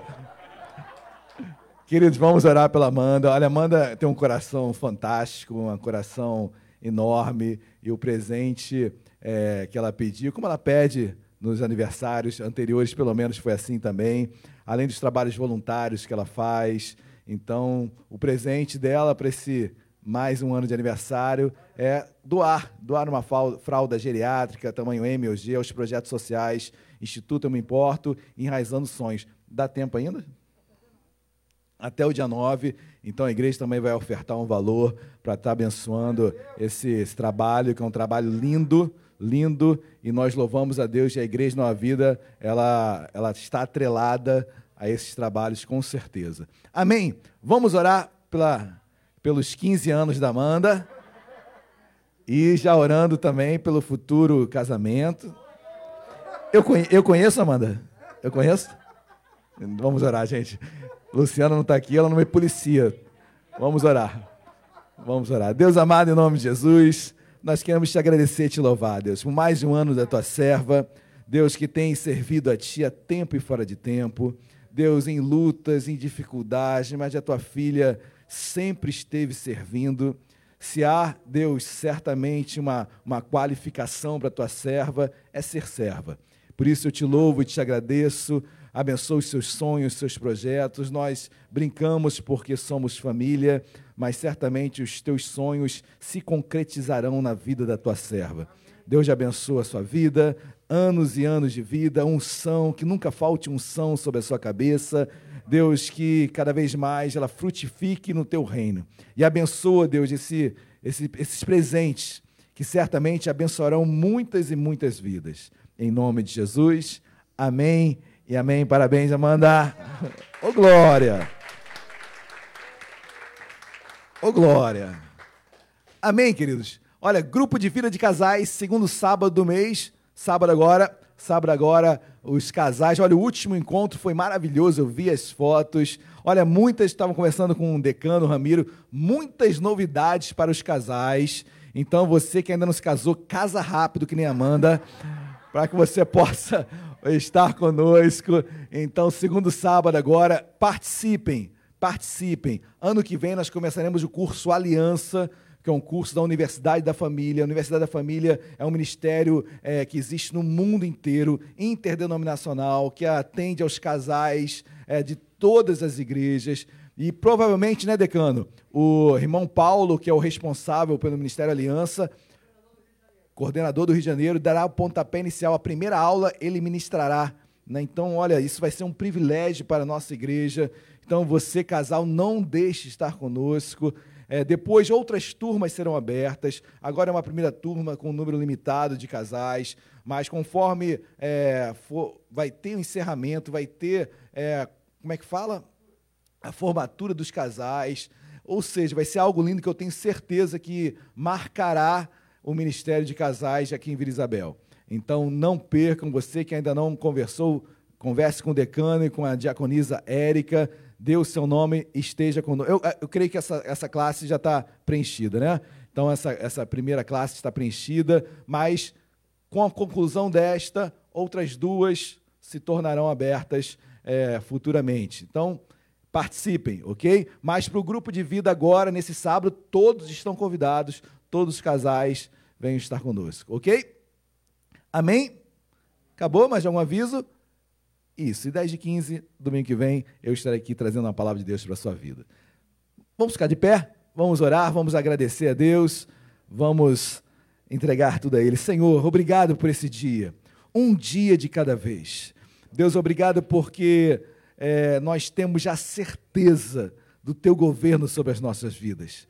Obrigado porque, Deus, é, tu és conosco, tu sabes quantos fios de cabelo existem em nossas cabeças. Obrigado pelo teu cuidado, teu amor, teu carinho, teu zelo. Senhor, nós te amamos. E quão bom é estarmos debaixo de ti estarmos, meu Pai, submetidos a Ti. Obrigado, meu Pai. Cuida da tua igreja, cuida do teu povo, cuida daqueles que estão em seus lares agora, cada família, Deus, alcançada de forma online. Deus abençoa-os. Deus despede o teu povo agora em segurança, em paz, e que possamos estar agora, hoje à noite, também desfrutando de Ti neste lugar. Abençoa o teu povo e que o amor de Deus Pai, a graça e a paz do nosso Senhor e Salvador Jesus Cristo e as doces consolações do Espírito Santo de Deus seja sobre as nossas vidas hoje, um dia de cada vez e para todo sempre. Amém e amém. Toda igreja diga amém. Dê uma linda salva de palmas, Jesus.